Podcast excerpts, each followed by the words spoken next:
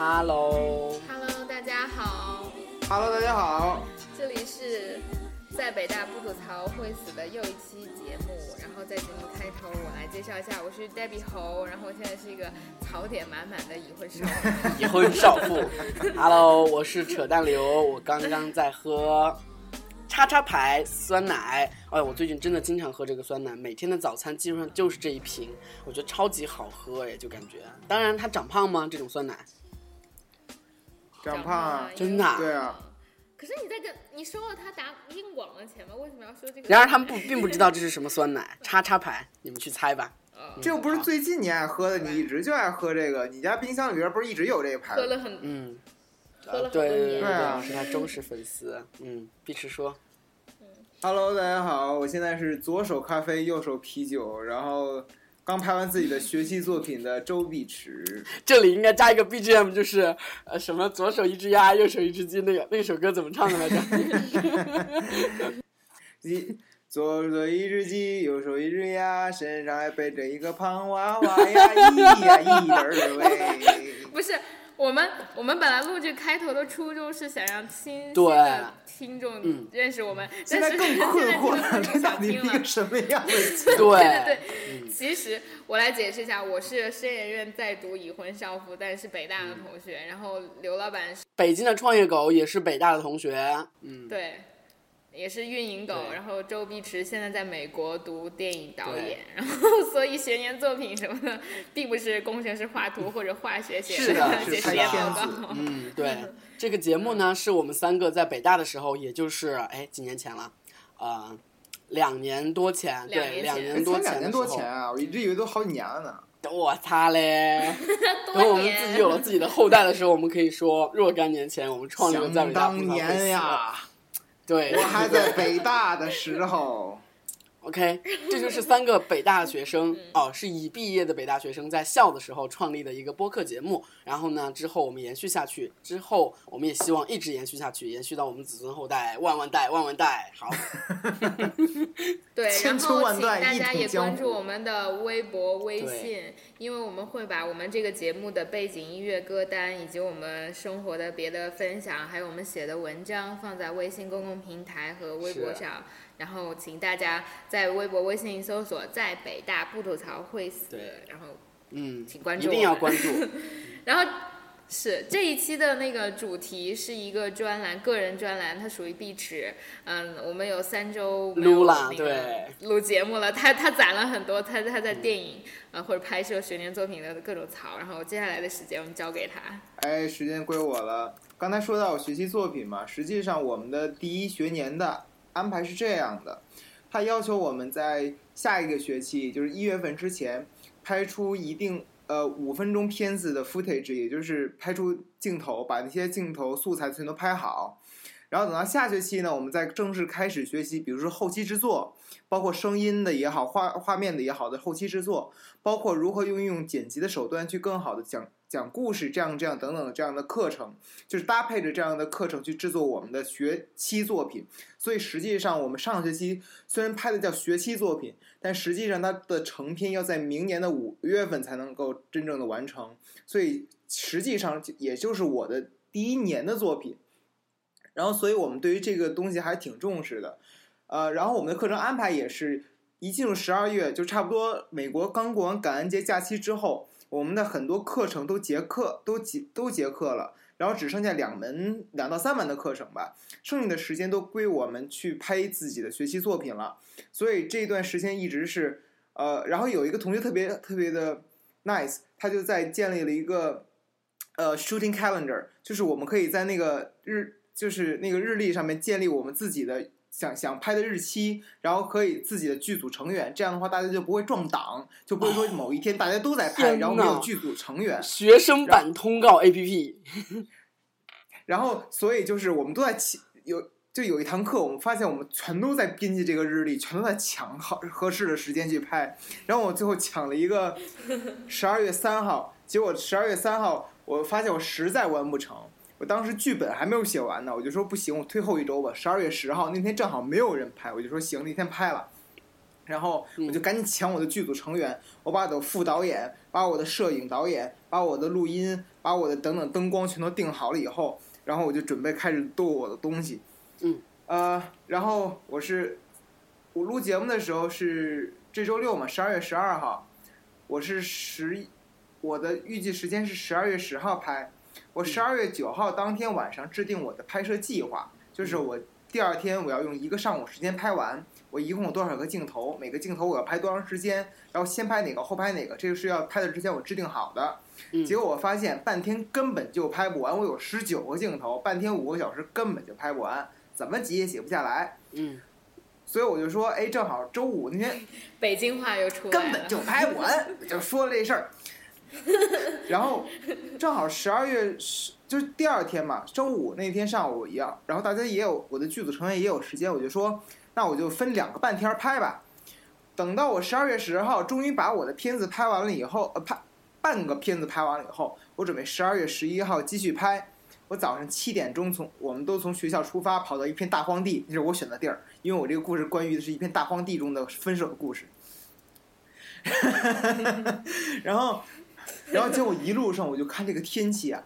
就是一片乌云一片晴，一片乌云一片晴。然后我就说到我那儿以后，千万得是晴天，千万别下雨，因为我那天早上我发现一打开天气预报，哎，好像下雨，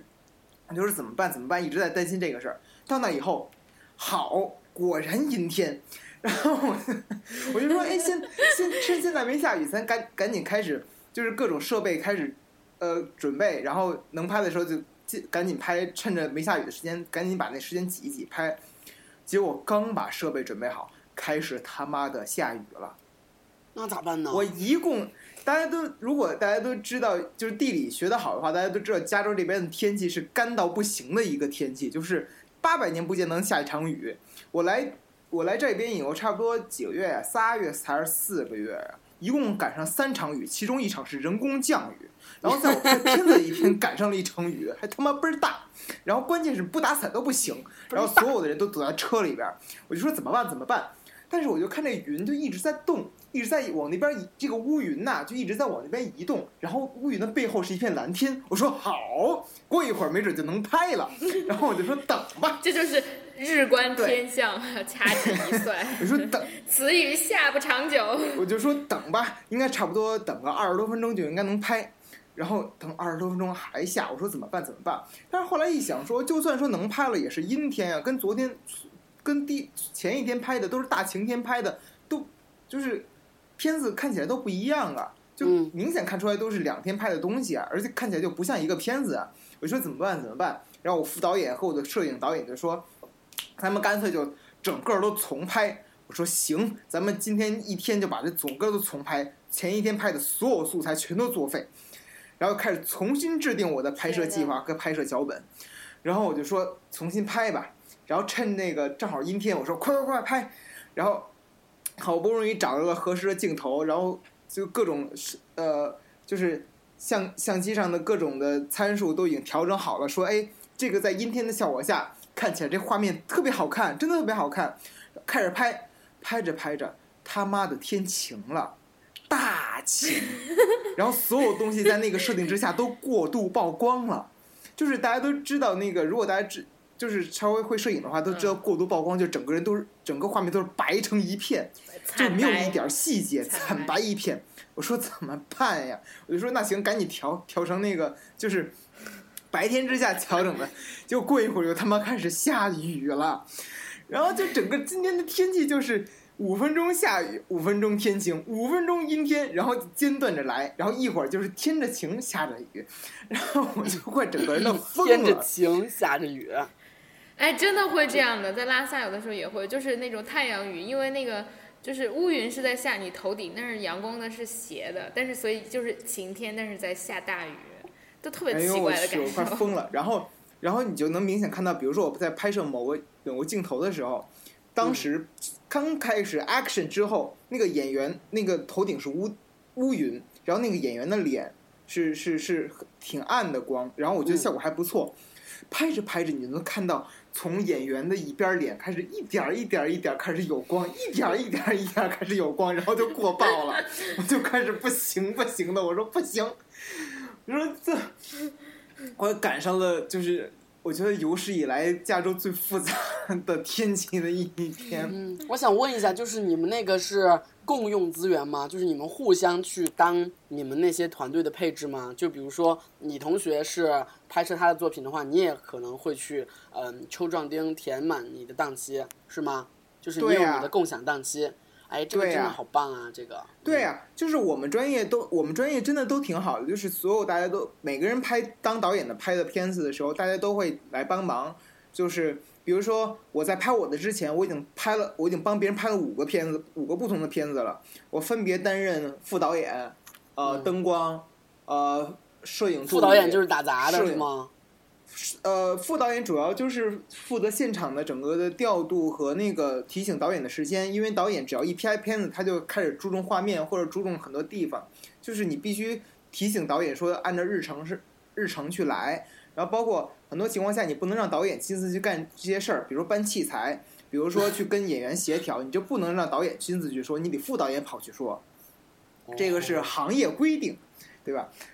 然后就是我们都在不同的岗位干过，其实我觉得这个是一个特别好的实践，就是包括我，比如说我当摄影助理或者摄影导演的时候，我甚至之前一学期我虽然也有摄影的课，然后我们都接触到不同的器材，但是真的实践的机会有限。但是通过跟别人的这样的在别人的剧组里边打杂或者帮别人帮忙的时候，我真的懂了好多，不仅是器材层面啊，包括嗯。每个人的不同的工作流程和工作的呃整个的态度顺序都是截然不一样的。就比如说我帮别人拍的有一个片子，那个人他的这个拍片的想法已经有三四个月了，就是他嗯三四个月就一直在想这个片子，然后他在被拍片的之前的一个月，他就已经把自己的各个的流程也好、地点、演员，然后器材，然后道具什么都已经制定好了。然后嗯他包括他在开拍之前给每个剧组成员发过了一沓一沓的表格，就各种的摄影当天的天气状况，然后附近甚至那个表格上面连最近的医院，然后当天要吃什么东西都在那个表格上有，就是事无巨细的这样的这样的安排。然后我就是那种一直拖拖拖拖拖拖到开拍前一天，然后开始制定第二天的开拍计划，然后觉得自己拍不完了，然后 没事儿，这也是一种。然后还没有。查天气预报，然后就这个样，这就是我的学习作品。不过，呃，还挺庆幸自己重新拍的，因为当前一天拍的东西有些素材确实看起来觉得不满意，觉得没有什么太多的感觉。然后第二天重新拍了以后，觉得好多的镜头找到了特别好的镜头，然后找到特别好的素材，觉得呃，然后我的摄影导演也说，真的是庆幸重新拍了。我说确实是，然后确实很麻烦。然后所以我就是跟大家那天告别的时候，我就跟大家说说的一句话，不是感谢大家，或者或者是什么那个让就是什么感谢大家付出这样的套话。我的话就是希望大家不要太恨我。我真心觉得，如果我不是这个这个这个戏的导演，我只是一个片场的工作人员的话，我就会我早就抱怨那个导演了，就什么安排这都是，就是耽误的耽误大家耽误的不行不行的，然后所有的东西都都乱的不行，然后还遭那天还遭遇到了一些状况，比如说相机的储存卡不够。我们就只能一边拍一边删以前的，一边拍一边删以前的废的那些素材，然后包括我忘了买买我我需要一包烟作为我的道具，然后我忘了买了，然后我说怎么办？我就，然后后来我就想出，反正就把它挪到最后一个镜头，然后我们就开到说到加油站买一包烟，然后在加油站拍吧，反正是车内的场景，然后也是特写，所以就不不不需要周围的场景怎么样，然后在最那当天的最后，我们就开到一个加油站，我就买了一包万宝路，然后补补拍的那个镜头，就是整个回来以后，就是整个人都不想动，然后包括今天也是，昨天刚拍完，今天就是一早起来浑身酸疼，动都不想动，甚至今天我渴的不行的时候，我连出去打水我都不敢不想打了，然后在宿舍里找了一圈，没找着什么喝的东西，然后我觉得橙汁儿太腻，就喝然后着开始喝。啤酒喝咖啡了，这就嗯，好心疼。其实那一天你照的那张照片真的很好看，就是啊，我我会把那张照片作为这一期的封面。那就是我那天的 片场的照，就是我的演员给我拍的一张照片。怪不得。哎，你知道吗？那一天就是我看到那张照片，我觉得你变化好大。就我从来没有见过你那样笑，我觉得你都是笑得很开，或者就是翻白眼，就这几乎是这两种 表情。结果那一张照片你笑得特别含蓄，我觉得显得很老，很沧桑，真的，真的就是。而且就是蒙娜丽莎即视感，因为那个左右是不平衡的那种褐色的山水，就不是山，没有水了，只有山，但是真的就是也特别有油画的感觉，那个拍的很好看，那个就作为这一期封面的那个这次节目的封面，交给我们的设计师，让他让他加一个那个半透明的蒙版。不过那那张照片的背后故事就是，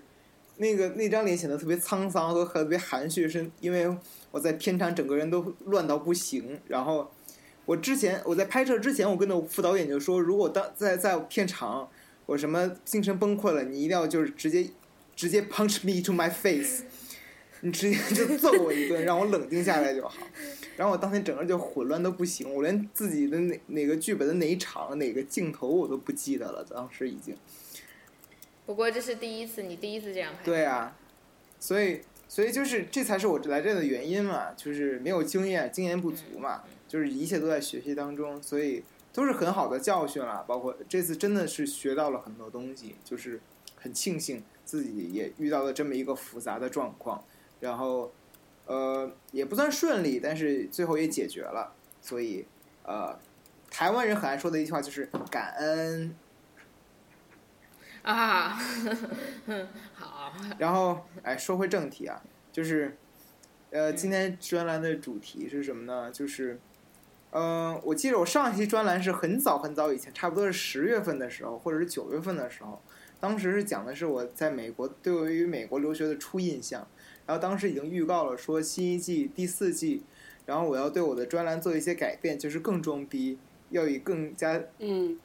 硬的骨气去谈一些电影的东西，因为毕竟咱是现在是吧，在学这个专业，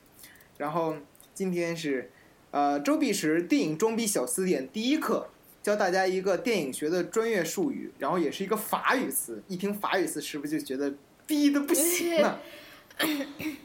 嗯，好，我我在我能在此处插播一个那个 一个笑话吗？昨天有一个人，他就是。他觉得自己很难和世人相处了，他就到高松向大师求教。然后他问大师，他说：“大师，大师，我觉得我自己是一个特别纯洁如白莲花一般的人物，我无法与世人的污浊同流合污。然后请问我该怎么办？”然后大师给了他一个麻袋，没有说话就走了。然后他就在寺院打扫卫生，把那个麻袋装满垃圾。然后他就带着那个满满的麻袋来找大师，说：“大师，你是想告诉我做人要像这个麻袋一样能够包容吗？”然后大师又给了他一个麻袋，说。装，你接着装。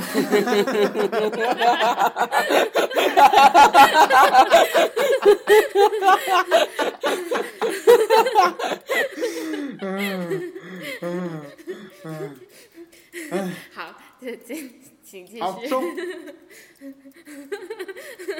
这只是开个玩笑。这个法语词是什么？快教我。这个法语词呢，叫做 “me sans say”。什么鬼？嗯，就是。听起来是不是就觉得说，哎，听起来很优雅、很高端呀？法语词，对不对？有点像日语，mi san say。就是它的拼写是，呃，它分三节儿。我真的不懂法语啊，反正我就学它分三节儿这个词儿，就 就是前面第一节是 miss，就是 m i s e，然后中间一节是 n，就是 e n，然后后边是那个变，就是英语里边那个 sin。S C E N E 那个 scene mise en scène，其实呃它的直译过来就是 putting on the stage，所以其实呃如果按这个这个这个来去去反推回来的话，我觉得第一节应该指的就是 put，就是放嘛放置，然后 n 就应该是相当于那个英语里的介词就是 on，然后那个 scene 就是相当于 stage 嘛，就是 putting on the stage，它其实是一个。呃，戏剧里面的词就是你一切放置在舞台上的东西，呈现给观众的东西，叫做 mise en scène。然后放在电影当中，把这个词用到电影当中的意思呢，就是你一切在这个画面中能够呈现给观众的东西，叫做 mise en scène。那么也就是说，它如果我看过一些中文翻译啊，其我我曾经百度在这录节目之前，我曾经百度了这个词。然后也曾经 Google 了一下这个词，Google 的那个词都是很准确的关于这个 mise en scène 的各种解释，然后百度这个词的各种就是韩国 mise en scène 洗发液据说怎么样，或者是什么什么什么，我真的觉得百度没救了。百度特别难用，我现在已经开始用 Bing 了，就是必应，就不用百度，完全不用。啊，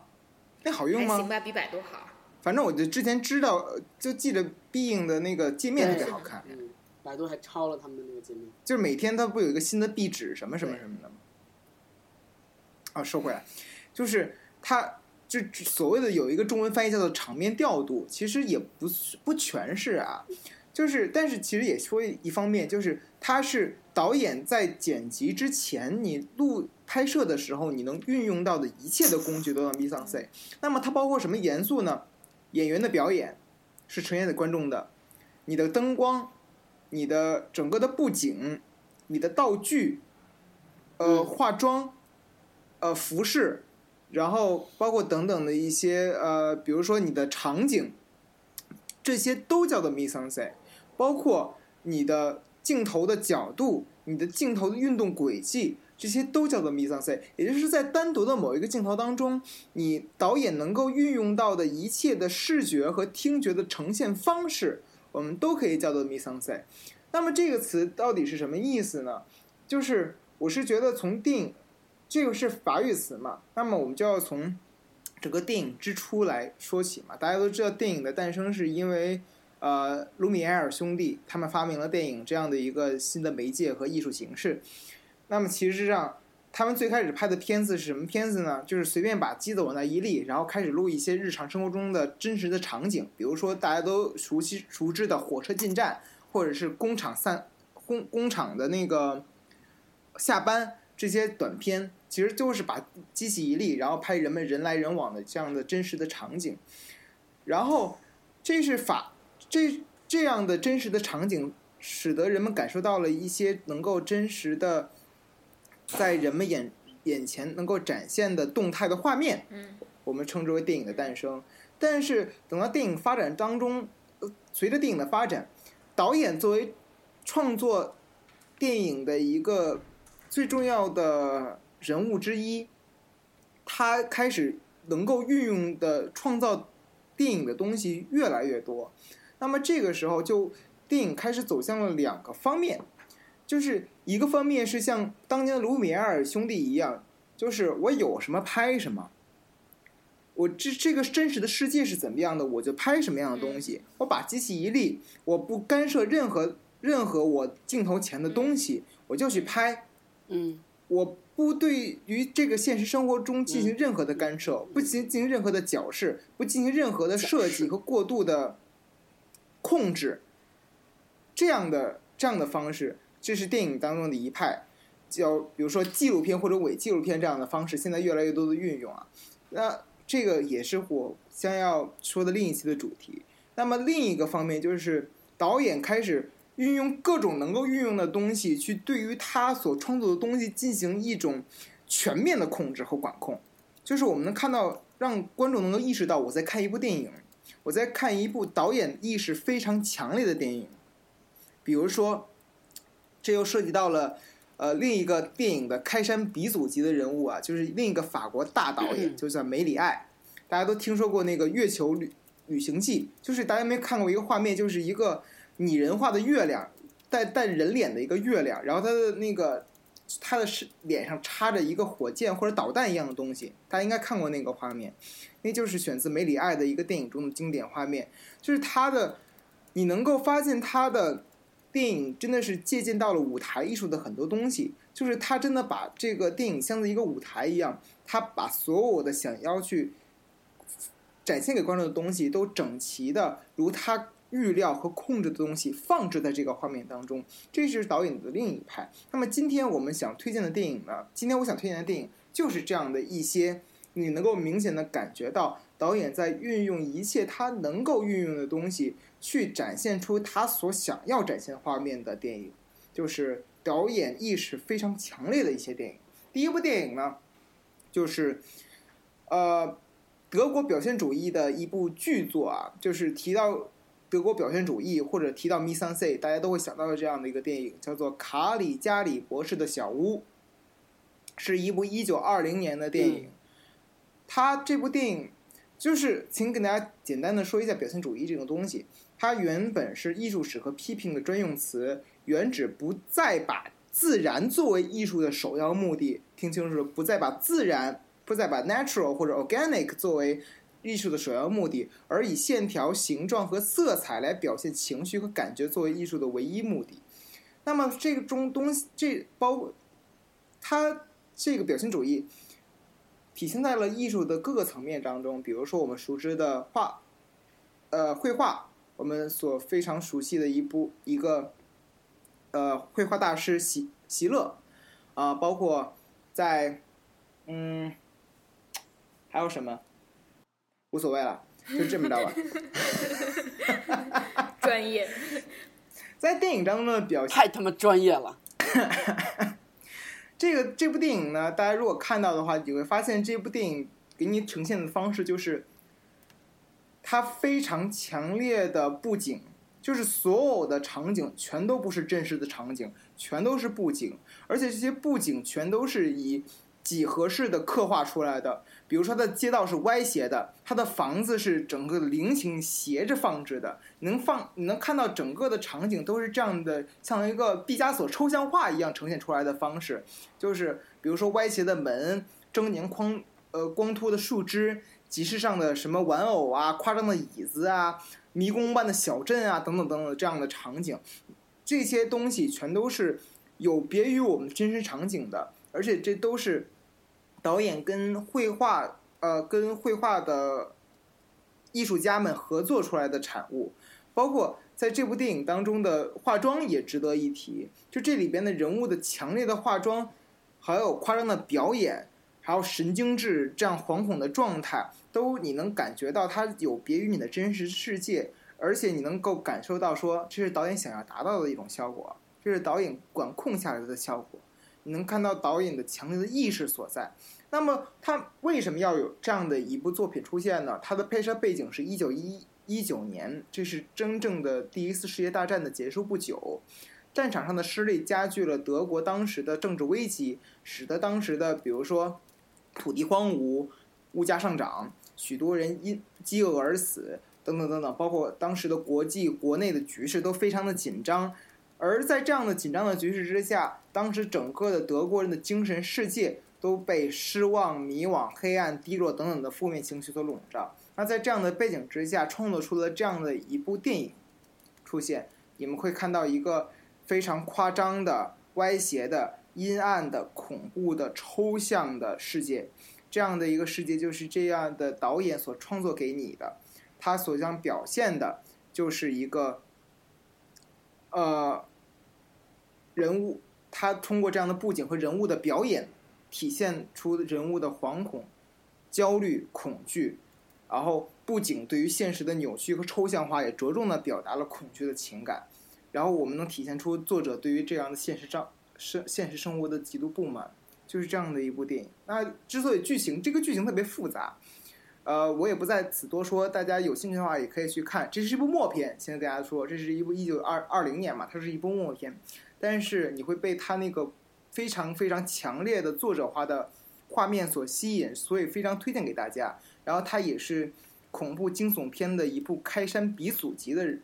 作品。这部作品也在事后影响了，比如说，呃，威尔森也好，比如说希区柯克也好，这样的之后的恐怖片或者惊悚片的大导演们。然后最后提一句，就是纳粹曾经，纳粹曾经说此片叫做堕落的艺术，然后爱因斯坦也曾经指出它为人类野蛮的嘉年华，就是这样的一部夸张的、扭曲的、阴暗的，呃，表现主义的大作。然后体现出这样的 mise en scène 的作者意识。第二部作品想跟大家推荐的是是另外一部大师级的作品啊，是法国的电影的大师让雷让雷诺阿，他的代表作叫做《游戏规则》。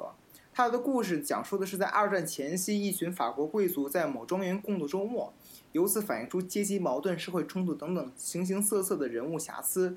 然后它其中的这个标题中的所谓的游戏规则，就是说谎言和欺骗等等等这样的卑劣的手段，是法国社会不可违背的游戏规则。谁要违背了这样的游戏规则，或者是换句话说，谁要敢戳破这样光鲜之下的这样一个光鲜的玻璃纸，那么谁就会被整个的阶层所淘汰、所灭杀。这样就是这样的一部呃，讲述这样的一个理念的故事。那么实际上，这部电影想跟大家说的 mise en scène 的角度，就是刚才提所提到了 mise en scène 中的其中的一个元素，就是镜头运用。呃，让雷诺阿他的被人们称道的一点是在于他对于长镜头和景深的运用，就是你能够发现，在镜这个它是一个非常夸张的聚会，所有的男男女女都在聚在一起，然后这个跟小蔡在斗争，然后那个女人跟三个情人同时在周旋，然后那个男人在追逐着那个就是给他戴绿帽子的男人，然后满街跑，满个屋子转，是一个疯狂的、夸张的、戏谑的电影。通过这样的一个呃长镜头的运用，镜头像一个画卷一样的展现在你的面前，你能看到这个角落有两个人在吵架，那个角落有三个人在听演唱会，那个角落有两个人在追着跑，是这样的，像一个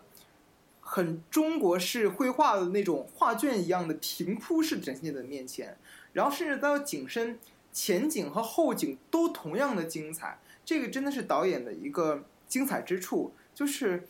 呃，我的电影史的老师他曾经说，他看这个电影看二十几回，每次这个他从这个电影当中都能获得新的东西，就是因为，比如说这个这一次看，他能看到角落里边那个人物，这个人物他在之前的几几遍当中都没有注意到，但是这一次看他注意到这个人物以后，他发现设置的很有意思，跟这个其他人物完全截然不同，所以他会觉得说。这才是雷诺阿这部电影的魅力之处，就是你永远能从这个电影的每一个角落发现新的东西，就是在这样的镜头运用和景深的运用当中，能体会到作者意识和导演对于整个镜头调度的管控，是非常非常棒的一部电影。当然，这部电影也非常富有争议，是在上映当上映之后就被禁播。它是一九三九年的电影嘛，上映之后就被禁。然后到一九五几年的时候才获释，然后才能够才终于在观众的面前所呈现出来，就是这样的一部反映法国上流阶级的浮华、疯狂、呃丑陋的社会面貌的这样的电影，推荐给大家，也非常的戏谑，然后也嗯既轻松又沉重，应该就是包含了悲的喜和喜的悲的这样的一部电影。哎，好高级啊！这样的悲的喜，喜的悲，简直可怕！你们这些词用的，哎，哎呀。然后第三部电影想跟大家推荐的是一部喜，另一部喜剧啊。呃，今天推荐了好好几个，就是很有喜剧感的电影。这部喜剧呢，来自雅克塔蒂的一九六七年的作品，叫做《Playtime》，呃，叫 Playtime，叫享乐时间吧，应该是，好像翻译成。这部电影讲述的是一个商人，他来到当时法国世博会的开法国世博会的时候的巴黎，然后来这边去谈生意，所经历到的当时在法国世博会笼罩下的法国社会的方方面面、形形色色。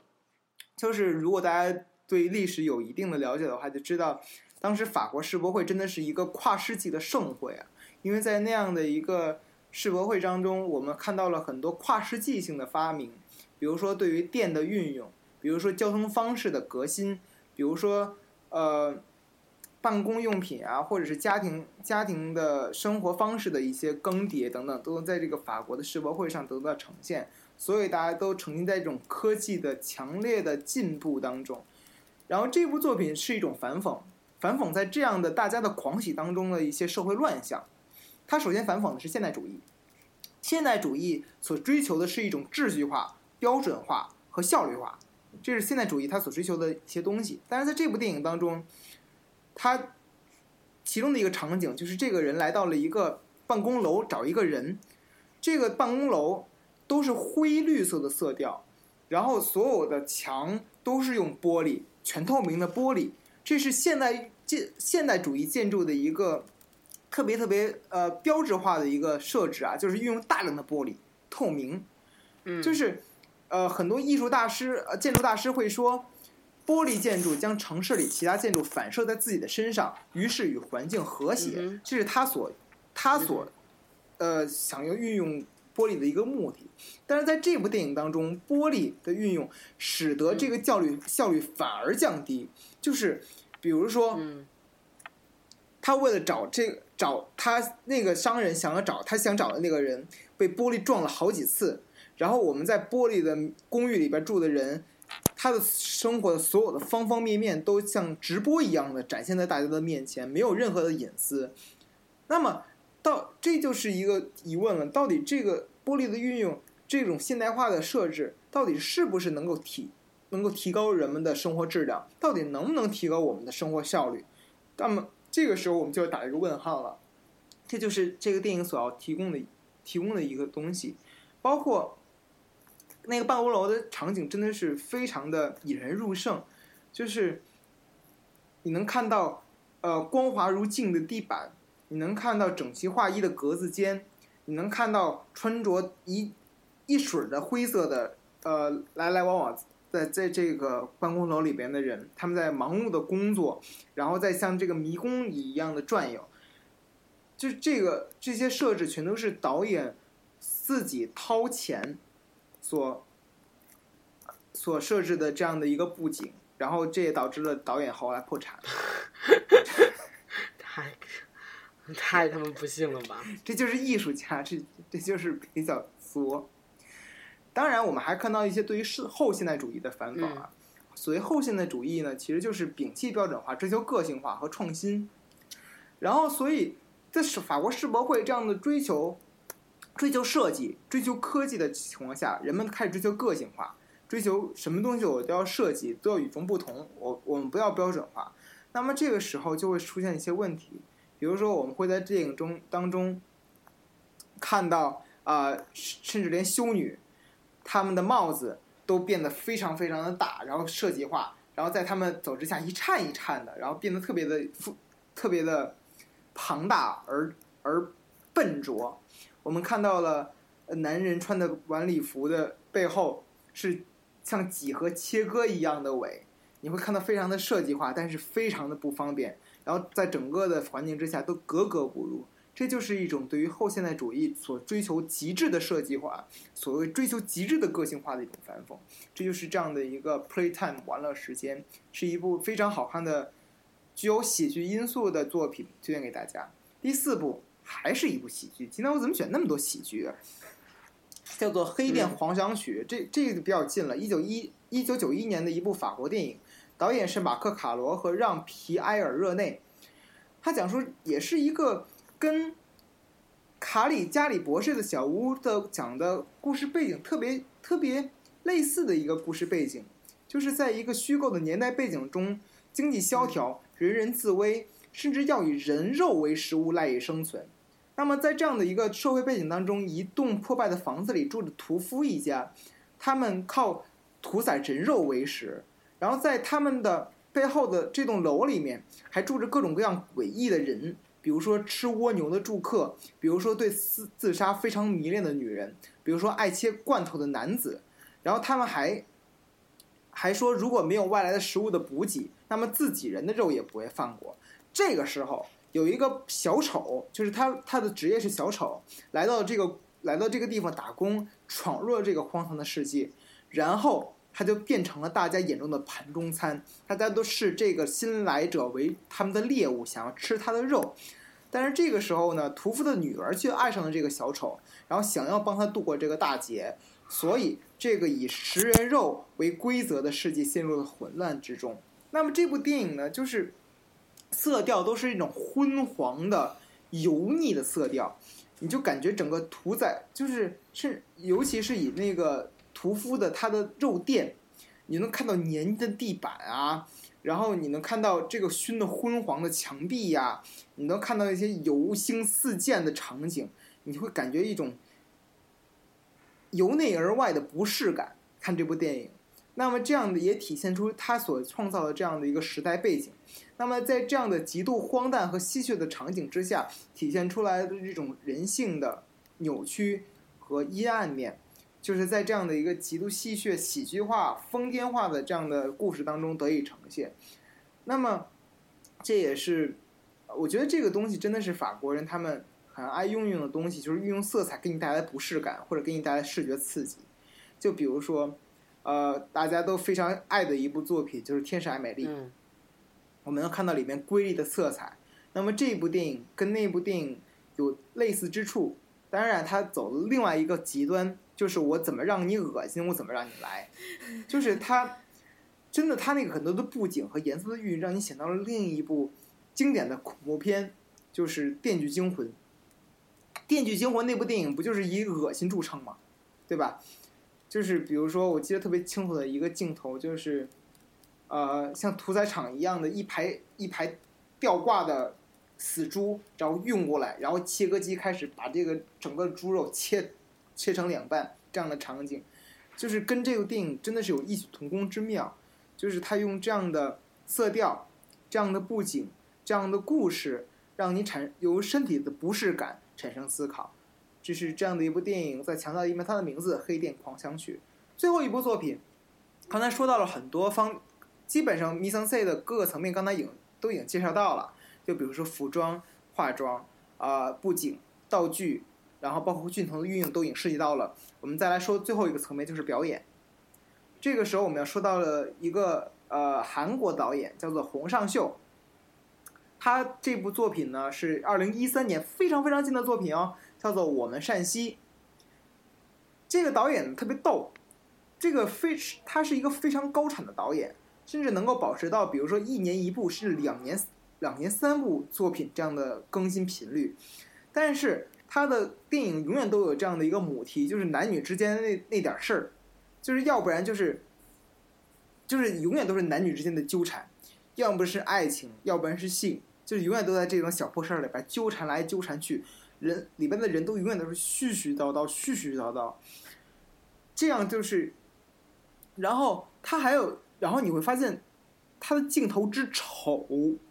就是他这种丑不是恶心，是你发现他完全没有经过任何的设计，就是甚至你会觉得说，你拿着 DV，你拿着相机去拍一个镜头，都会比他拍的好看的多。这就是他的他的目的，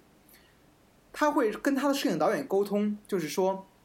如果这个电这个镜头有丝毫好看，那我们就不用，就是这个这个布景我怎么难看怎么来。这个镜头，这个角度，我怎么不怎么难看，我怎么来？这就是他的，就是他的拍摄理念，包括他的另一个拍摄理念，就是